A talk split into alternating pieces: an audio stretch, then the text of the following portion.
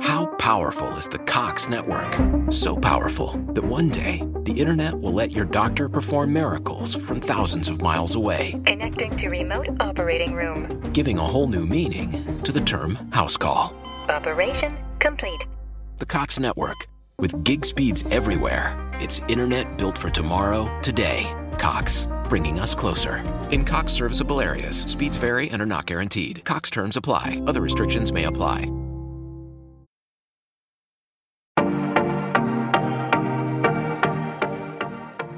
Amor, los niños duermen. Tenemos que hablar. Este es un podcast producido por Relatores.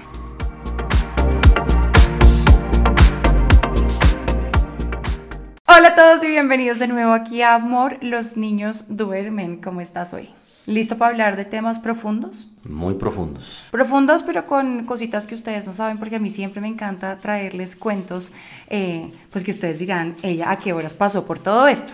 Y resulta que en el episodio pasado habíamos hablado un poquito de cómo llegaron nuestros hijos a nuestra vida y de allí quedaron varias historias pendientes porque eh, los embarazos, la llegada de los hijos no siempre viene acompañado de ese romanticismo y esa magia que uno muchas veces eh, se imagina. Y a veces cuando la vida te aterriza, Santi, eh, pues hay un choque impresionante y uno dice, ¿por qué a mí me tocó esto? Y por eso hoy vamos a entrar un poquito más en detalles de pérdidas y duelos en la maternidad y la paternidad.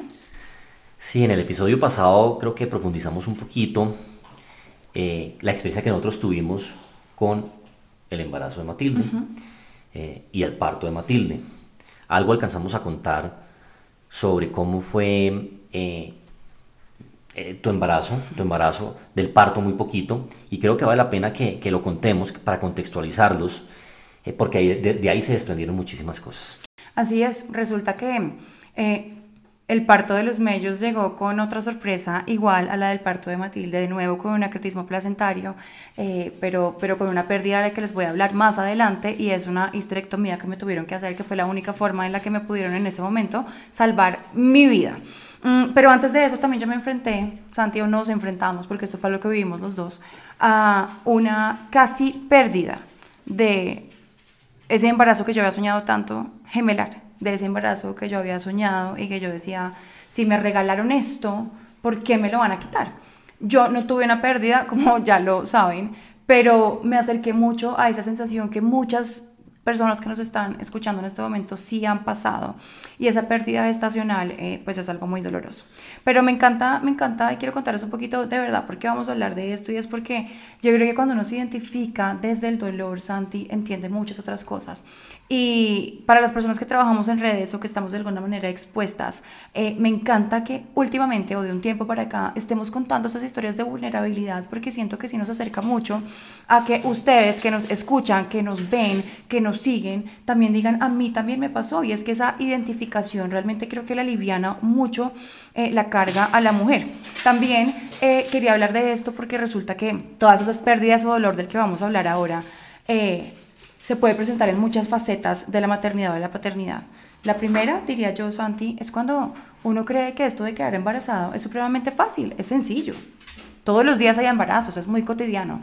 Y creo que el primer golpe es cuando uno dice, yo no estoy quedando embarazada tan fácil, ¿cierto? Entonces este sería el primer momento como de, de los problemas de fertilidad. Luego vienen todas las complicaciones que pueden suceder durante el embarazo, que fue mi caso y lo que les vamos a contar hoy. Ah, luego partos que no sucedieron como tú lo soñaste, que también fue mi caso. Luego, eh, temas de salud mental, que uno también dice, pero a mí, ¿por qué me pasó esto si nunca he escuchado a alguien alrededor que tenga ansiedad posparto o depresión posparto?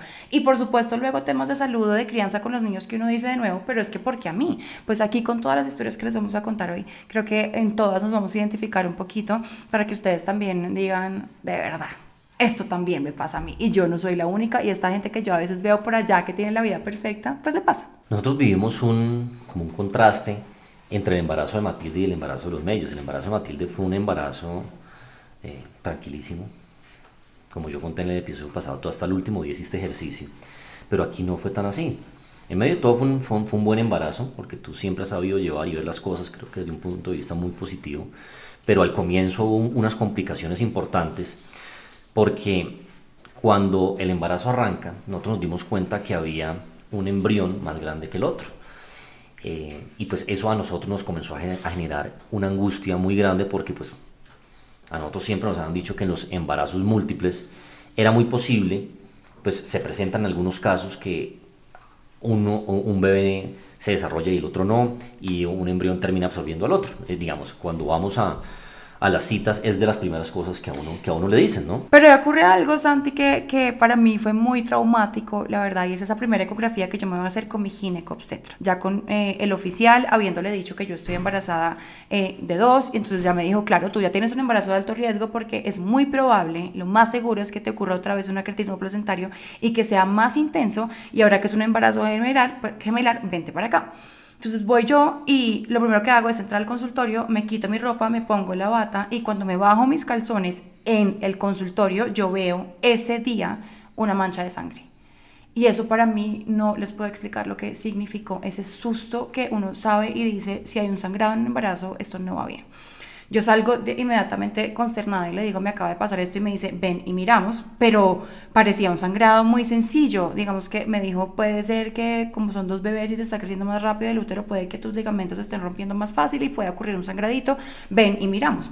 Empieza la ecografía y esa es la noticia, ahí sí que nos dan. Hay un embrión más grande que el otro y mucho más grande. Es decir, eh, ese era el riesgo, ¿no? Eh, de repente ese bebé nunca va a arrancar, de repente ese bebé ni siquiera tiene corazón, al otro ya le escucho el corazón, esto era aproximadamente la semana 7 de embarazo, eh, y entonces él en ese momento nos dijo, oigan, esperemos, no cuenten nada todavía, María Clara no lo publique en la primera página del tiempo, hágame el favor, porque esto yo no sé qué vaya a pasar.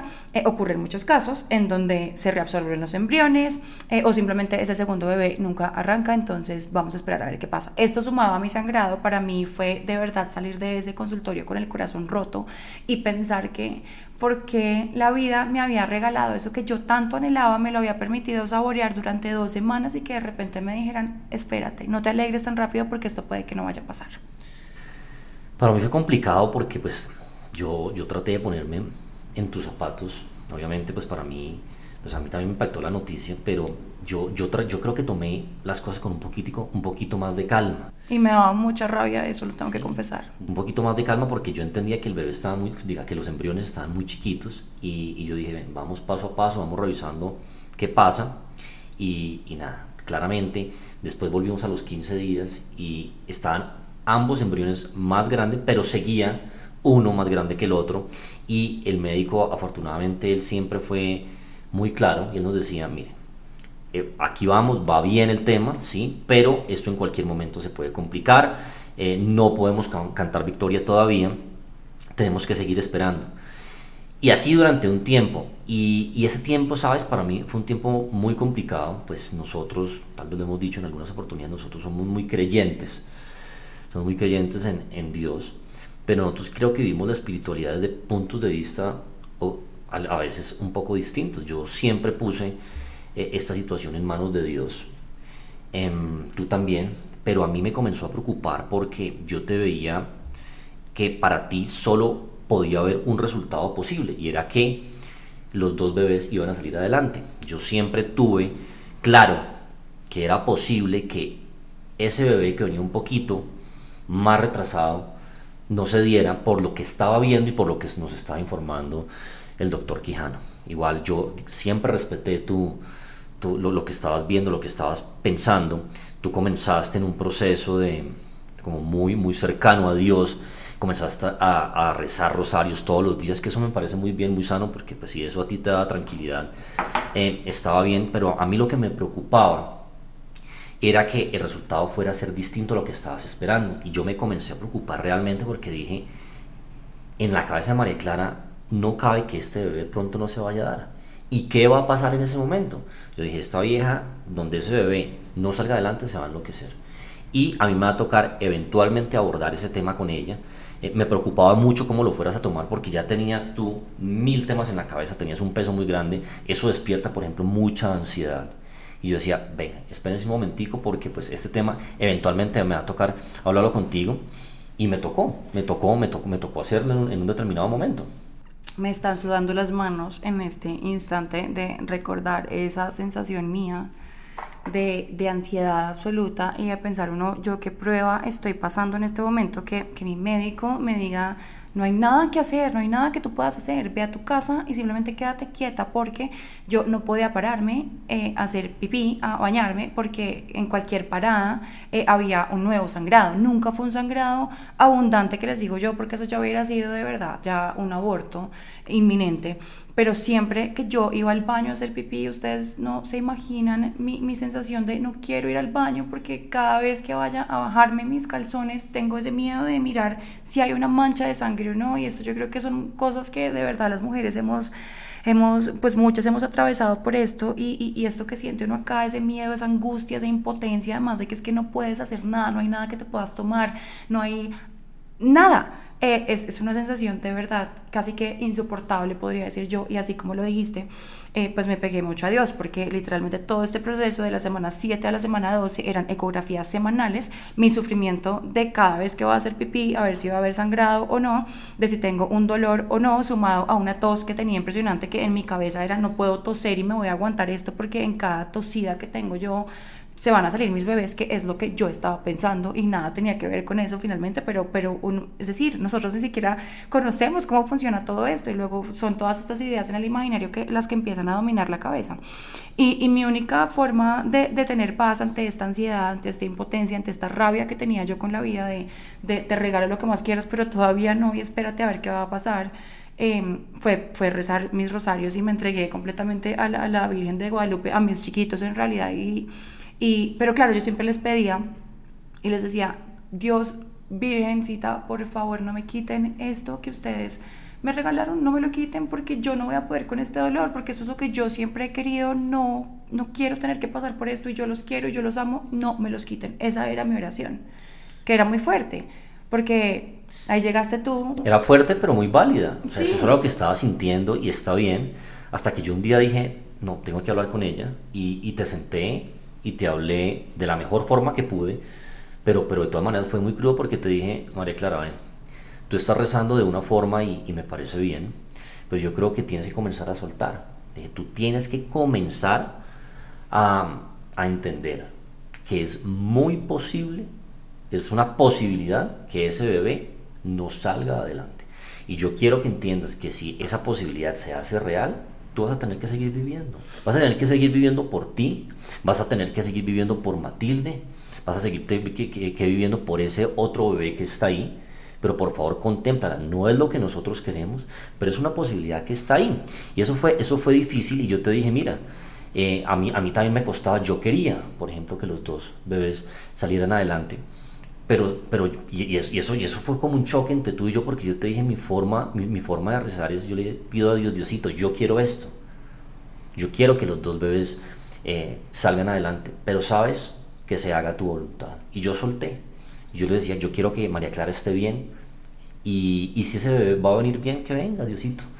Y, y le, que se haga tu voluntad. Y yo le dije, María Clara, si, si, piénsalo, analízalo y trata de comenzar a soltar un poquitico esto, y, y, porque tú le estás pidiendo a Dios, pero ya le estás dando de paso la solución. Deja que Él, que él actúe. Y, y creo que tú comenzaste en un proceso como a entender, yo, yo me acuerdo ese día que tú, tú quedaste como fría y, como, y como, como me hiciste algún reproche, como, como que yo puedo, como podía ser así de fresco, pero pues yo tenía que ser responsable. Yo ese día te odié, tuve una rabia, pero desde mis entrañas, porque para mí era sentir que tú no estabas entendiendo mi dolor.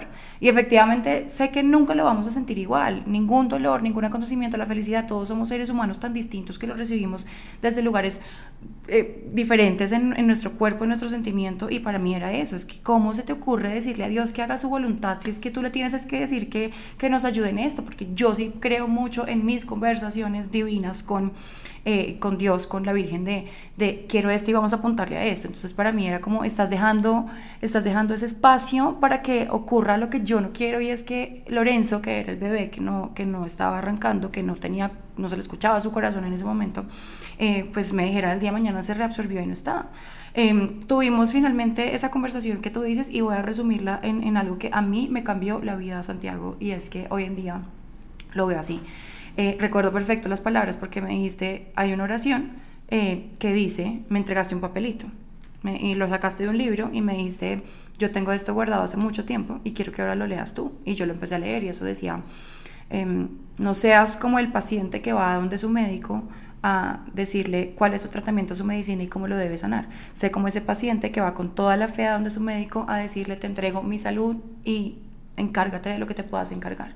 Entonces eso cambió para mí la forma desde ese momento en la que yo estaba abordando todo este problema.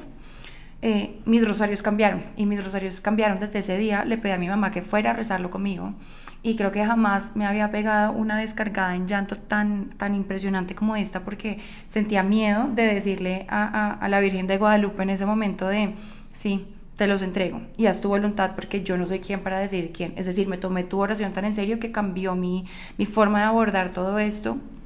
Eh, y, me sentía culpable y me daba miedo, eh, lloré como nunca, pero siento que ocurrió algo milagroso en ese momento. Y no sé si era el mismo Dios también diciéndome, enseñándome a orar, a rezar, a abordar todos estos problemas. Eh, y fue que en esos días teníamos la última ecografía, que ya era decisiva, porque ya yo estaba en la semana 12 y en una semana 12 de embarazo un bebé que no tiene corazón definitivamente ya no va a arrancar. Entonces esa ecografía fue la más dura porque llegamos allí y eso que ya teníamos una, una gabela importante porque ya, es decir, el corazón del bebé se ve mucho antes. Yo creo que era mi médico diciéndonos esperemos porque de verdad esta vieja se va a chiflar y vamos a darle hasta el final. Eh, igual, cuando sucede eso en un embarazo gemelar, pues no puedes hacer nada, simplemente es esperar a que ese embrión que nunca arrancó se reabsorba. No, no hay ninguna intervención médica, nada. Em, pero esa era la, la decisiva. Y, y, llegamos a esa ecografía eh, con el corazón a mil, con mis manos sudándome como me están sudando en este momento. Eh, me acuesto y mi médico dice, que es una persona súper pragmática, eh, de especialista en embarazos de alto riesgo, que no cree en milagros, en nada, y me dice, yo no tengo otra forma de explicar esto. María Clara, dale gracias al santo o a quien le hayas estado rezando porque esto es un milagro. Te estoy confirmando que en la semana 12 eh, tu bebé sigue aún muy pequeño, seguramente esto vaya a cambiar, pero ya hay un corazón y eso quiere decir que ya este bebé es viable, así que vaya y lo publica ahora sí en la primera página del tiempo. Uf, ustedes no saben cómo cambió mi vida en ese momento. Seguí teniendo un embarazo de alto riesgo, muy fuerte, pero, pero, fue muy tranquilo, sí, porque era estar acostada y cuidarme porque los sangrados continuaron todo el embarazo pero ya, ya, ya, ya estábamos afuera de este rollo. Sí, y bueno, y estábamos tranquilos y nuevamente llegó el momento del parto. Eh, sabíamos que iba a ser un parto complicado como efectivamente lo fue, pero la diferencia es que ya estábamos preparados. Mm. ¿sí? Estábamos preparados. Nosotros ya teníamos cancha en el tema. Y lo mismo el hospital, el doctor Quijano, pues obviamente cuando entramos, pues ya, pues cuando es un embarazo múltiple, pues todo se multiplica por dos, porque son dos personas las que vienen ahí. Y adicionalmente, como, era un, como ya había un antecedente, pues ya se tenían las unidades de sangre, se tenía todo listo. Obviamente, eh, para mí no era, ¿será que va a pasar o no va a pasar? Sino, ¿en qué momento va a pasar? Y efectivamente pasó, arrancamos, arrancó el parto, sacan un chino, después sale el otro chino. Eh, el doctor nos había dicho, como ustedes ya tienen tres hijos, aquí me voy a enfocar en que si hay algo grave, si vuelve a pasar, y si es necesario que eh, le saque el útero a María Clara, se lo voy a sacar. Ustedes están de acuerdo, entonces haga lo que tenga que hacer, porque aquí ya, ya nosotros obviamente no vamos a tener más hijos y la prioridad es la vida de María Clara. Obviamente.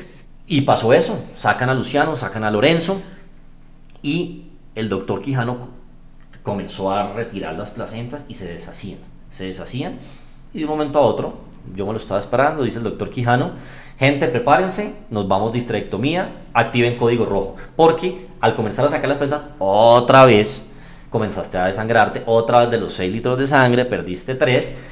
Eh, esta vez fue un poquito distinto porque yo tenía que estar con los mellizos, me tocaba ir a hacer unas vueltas, en fin. Pero aunque fue mucho más crítico el tema, él estuvo muy controlado porque todo estaba, todo estaba eh, acondicionado para, para atender lo que se nos vino encima. Ya estaban todos preparados para esa opción.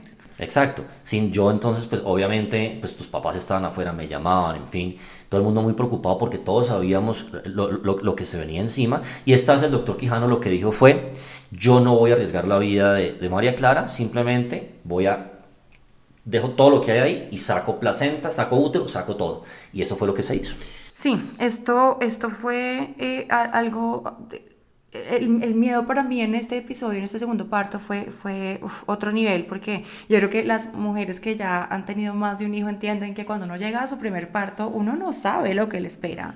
Eh, uno va ilusionado por conocer a su chiquito y todo bien, pasa lo que tiene que pasar, partos lindos, perfectos, espectaculares o partos traumáticos, como sea, pero uno ya salió de eso y ya, pero cuando uno va allá, en el primer parto es otra sensación, pero cuando uno va a su segundo parto, es ya sé a lo que me voy a enfrentar, así haya sido muy lindo y soñado, pero, pero tienes un miedo adicional y es que dejaste hace minutos a tu vida en la casa, seguramente con la abuelita o con quien te lo esté cuidando dejarlo sabiendo que puedes enfrentarte a esto, a, que algo salga mal. Y en mi caso era evidente que algo iba iba a salir mal, es decir, si no salía algo mal era, es decir, no, ya lo sabíamos. Entonces, eh, ese miedo mío empezó a pasar esto y yo solamente rezaba y de nuevo decía, Dios mío, yo quiero estar con mis hijos, quiero estar con mis hijos, Matilde, Luciano, Lorenzo ya están bien, eh, déjame estar acá. Eh, la verdad, abordé también toda la situación de una forma diferente, entonces mis signos vitales esta vez no estaban tan disparados como el susto de la primera, no me tuvieron que sedar, estuve despierta durante todo este episodio escuchando que una de las ginecólogas del, eh, que estaba allí dentro de la sala de parto se desmayó cuando vio el sangrero.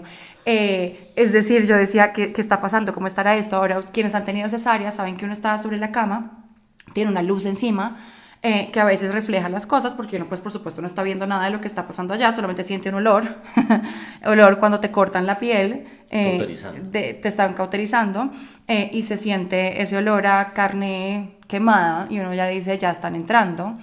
Em, pero yo tenía ese reflejo ahí y cuando empecé a ver todo lo que estaban haciendo, yo por el reflejo de allí vi mi cuerpo abierto y solamente se veía se veía sangre, sangre, sangre cayendo. Empezó mi transfusión de plaquetas, de sangre y demás. Eh, y cuando me dicen a mí la histerectomía, para mí en ese momento fue perfecto, es lo que hay que hacer porque yo lo que necesito es estar viva. Y mi médico me dijo, yo prefiero una mamá sin útero que un útero sin mamá. Vamos para esta. Hicieron todo el procedimiento, de nuevo yo me voy a UCI, de nuevo no conozco, no puedo tener a mis mellizos en mis brazos como lo había soñado, pero ya era una cosa que yo había superado. Dije, no pasó nada porque a Matilde tampoco la tuve, igual la pude lactar, igual va a ser con ellos, estoy viva y estoy bien, que es lo que importa. Voy a salir adelante de esto. Y aquí viene la historia del segundo duelo. El primero fue el que les contábamos de una eh, posibilidad de pérdida que al final salía adelante, pero alcanzo a sentir y conectarme con esa sensación de miedo que han tenido muchas mamás. Por supuesto, jamás voy a alcanzar a sentir eh, la, que efectivamente hubo una pérdida, porque allí creo que hay un dolor mucho más grande, pero por supuesto que lo entiendo, pero me gusta mucho hablar de esos temas porque, porque sé ese momento de, de miedo y angustia. Y ese segundo es la histerectomía, que yo al principio me, eh, me jactaba de decir, no importa, me sacaron un, un, órgano, porque eso es una amputación de un órgano que te quitan tu útero, que es el órgano femenino por excelencia. Pero yo decía, perfecto, me lo quitaron porque tengo que estar vivo y se acabó. No recuerdo muy bien qué pasó en ese momento, pero mi sensación, Santi, es que yo nunca quise casarme con la idea de no volver a tener hijos. para mí, tomar esa decisión siempre fue algo muy duro. Y yo no recuerdo haberla tomado consciente. Es decir, eh, que esto, no sé, tal vez por el miedo del parto en ese momento, tal vez porque sabía que era más importante mi vida que volver a tener un hijo, pero realmente para mí siempre fue muy duro pensar que yo no podía tener hijos. Si yo nunca te vi a ti 100% convencida del tema de la ligadura, simplemente pues como ya estaba Matilde y venían unos medios, esa fue la, la decisión que se tomó, lo hablábamos con, con, con, Fabio él dijo, sí, lo podemos hacer en ese mismo momento y no tenemos que volver a hacer ningún tipo de intervención, pero sabes, jamás te vi 100% convencida. Sí, además porque yo siento que ese tipo de decisiones muchas veces uno lo toma eh, presionado por su círculo cercano que dicen, o sea, ¿cómo vas a querer tener más hijos? Y es que ni siquiera solo mi círculo cercano, ya la gente decía como que ya no seas tan conchuda, María Clara, pero ¿quiénes, quién, quiénes son o sea, ¿quién eras tú? ¿O quién, quién era la persona de la calle? ¿O quién era nadie para decirme a mí que yo ya tenía suficientes hijos? Eso, está, eso también creo que es una cosa, una invitación a reevaluar de verdad eh, cuántos son los hijos ideales que una familia debería tener. Yo sí no quería más. O claro. sea, el hecho, yo creo que ahí sí hubiéramos llegado, hubiéramos tenido una discusión muy profunda, porque sí. obviamente yo no te iba a pedir que lo hicieras. O sea, en ese momento tomo la decisión, no te muy, muy, muy, muy convencida, pero yo creo que si tú no hubieras estado de acuerdo, lo hubiera hecho yo. ¿Se va a escondidas a ligarse? o sea, te hubieras ido escondidas mías a hacerte no, una no, ligadura. ¿Cómo no, se llama? No ligarse, sino, no, en los hombres tiene otro término que todos deberíamos saber y es una vasectomía. No, a, a, escondidas jamás, pero ya suficiente también. O sea, creo que ya te había dado gusto ¿sí? Dios es grande y no nos llevó a, ese, pro- Sí, a, menos a esa, a esa situación, porque imagínate, nuestra pelea es comunal de yo sí quiero y usted no. O sea, bueno, Dios nos, nos salvó hasta de eso. Pero bueno, en fin, para volver a conectar aquí con esta idea importante es que eh, cuando me quitan a mí el, el útero, yo me lo tomé muy folclórico también. Y y después empezamos a ver consecuencias y cosas de las que vamos a hablar ahora. Pero eso también es una invitación eh, a, a decirles que me he enterado de muchas personas cercanas y muchos médicos que están haciendo histerectomías por razones que eh, nada se acercan a una razón médica. Es decir, muchas mujeres van y dicen, yo ya tuve hijos o no quiero tener hijos eh, y no quiero menstruar, entonces quítenme el útero. Como si fuera uno a decir, quítenme mi mano, quítenme mi brazo, quítenme esto que me está estorbando. O sea, eso es una amputación de un órgano para que además corta el ciclo normal de la mujer. Y la menstruación no está únicamente ahí para incomodarnos y hacernos sangrar mes a mes. La menstruación tiene una cantidad de explicaciones además emocionales en el cuerpo de uno, de lograr entender el ciclo de la mujer, eh, que yo ya no lo tengo y hoy en día lo valoro. Entonces yo hoy, y que me empecé a dar cuenta con, con todas estas consecuencias, empecé a tener un desbalance hormonal impresionante, a pesar de que me dejaron mis ovarios y no tengo que suplementarme con hormonas. Pero yo eh, tuve un bajonazo eh, que se los vamos a contar más adelante también, que me desencadenó un, un trastorno de ansiedad y para mí todo se debe a que me amputaron un órgano y yo nunca le hice un duelo. Yo nunca fui a entender qué era eso. Yo me empecé a repetir lo que todo el mundo decía, que es que dicha, yo no menstruo. Y resulta que eso no es ninguna dicha porque yo hoy soy una mujer que no tengo ni idea en qué parte de mi ciclo estoy. Mi ciclo menstrual sigue existiendo fisionómicamente, salvo el sangrado. Luego yo me levanto un día que no sé quién soy, que me quiero tragar el mundo de pizzas, donas y hamburguesas y no tengo ni idea qué es porque resulta que no sé que tal vez estaba ovulando. Y no reconocer el ciclo de la mujer es una cosa muy difícil y muy compleja. Sí, yo, no, igual como en todo, yo con el paso del tiempo lo entendí. Hoy en día lo vivimos. Muchas veces te veo con unas actitudes extrañas o tú misma lo manifiestas y nos ponemos a hablar y, y creo que caemos en cuenta que, que tal vez si tuvieras la menstruación estarías, estarías viviendo, viviendo todo, todo, todo lo que se, genera alrededor, de, alrededor de eso. ¿sí? Y pues nada, sí, afortunadamente en el caso de nosotros, eh, el tema de, de Lorenzo tuvo un buen final. Valoro mucho como tú manejaste todo el tema de tu útero. Yo lo vine a entender después cuando tú tuviste algunas sesiones con alguien que te hizo un acompañamiento. Eh, y sabes, eh, yo tengo personas cercanas que han vivido también unas pérdidas. Y, y yo creo que, que- que ese tema solo, solo lo entiende uno. Y es un mensaje también, yo creo, este capítulo para esas personas que lo han vivido.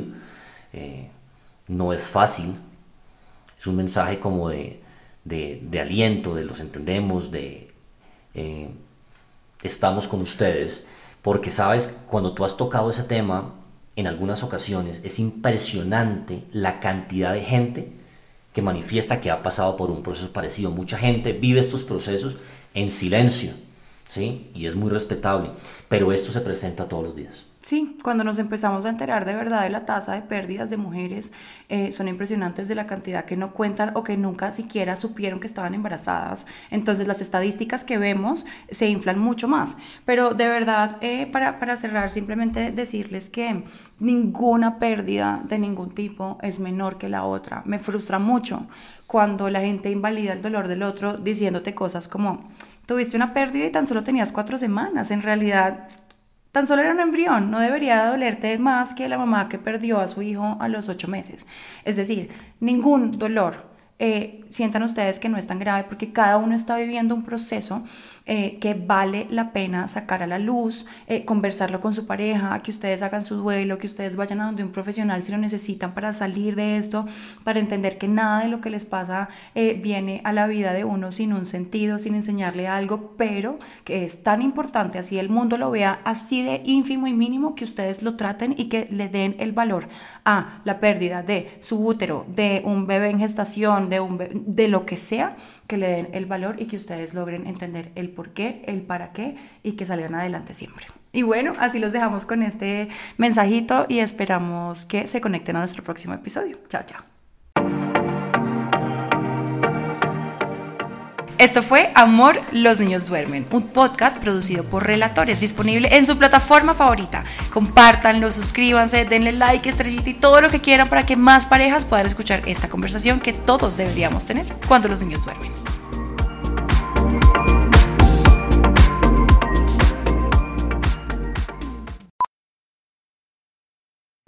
Powerful is the Cox network? So powerful that one day the internet will let your doctor perform miracles from thousands of miles away, Connecting to remote operating room. giving a whole new meaning to the term house call. Operation complete. The Cox network, with gig speeds everywhere, it's internet built for tomorrow, today. Cox, bringing us closer. In Cox serviceable areas, speeds vary and are not guaranteed. Cox terms apply, other restrictions may apply.